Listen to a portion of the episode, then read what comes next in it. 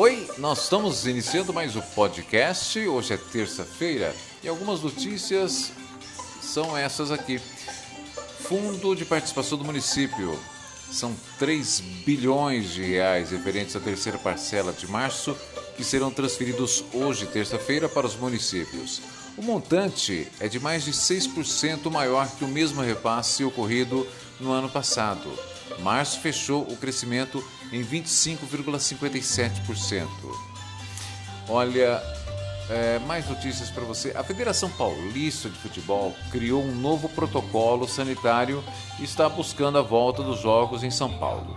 Será que vai ocorrer? Já a CBF disse que a segunda fase da Copa do Brasil será dividida em sete dias.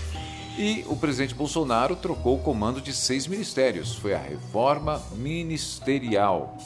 Um levantamento apontou que 70% dos moradores de favelas do Brasil estão com dificuldade para comprar alimentos e itens básicos de higiene. Esses dados são do Data Favela. E o auxílio deve ser pago na próxima semana. A previsão é que as pessoas do cadastro único do governo federal recebam o primeiro, a partir do dia 5 de abril. Bolsa, o Bolsa Família recebe a partir do dia 16. E tem mais. Ovo de Páscoa. Tão gostoso, né? Mas tão longe agora. É, a venda vai cair. É o que aponta a pesquisa da Confederação Nacional do Comércio de Bens, Serviços e Turismo. Agora as pessoas têm outras, outras opções também na Páscoa para presentear, né? não é mais só o ovo de Páscoa. É devido à pandemia, o, a renovar a CNH agora, o prazo foi né, prorrogado mais uma vez. E ficar em casa pode ser mais divertido do que você imagina.